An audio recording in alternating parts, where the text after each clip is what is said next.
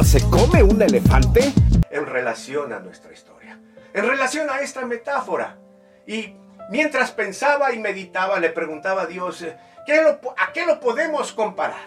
¿Y para qué nos fuimos muy lejos? Si hay un elefante enorme llamado Goliat en el primer libro de Samuel, capítulo 17. ¿Conoces la historia? La historia de David, el pequeño y el gigante Goliat. Goliat es un elefante de este tipo.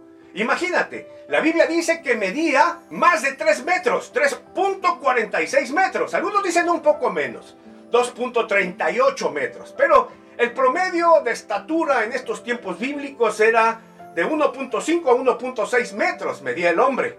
Así que te imaginarás, cualquiera que sea arriba de 2 metros o 3, ya es enorme. De este tipo era nuestro elefante. Una pierna mía un brazo de él.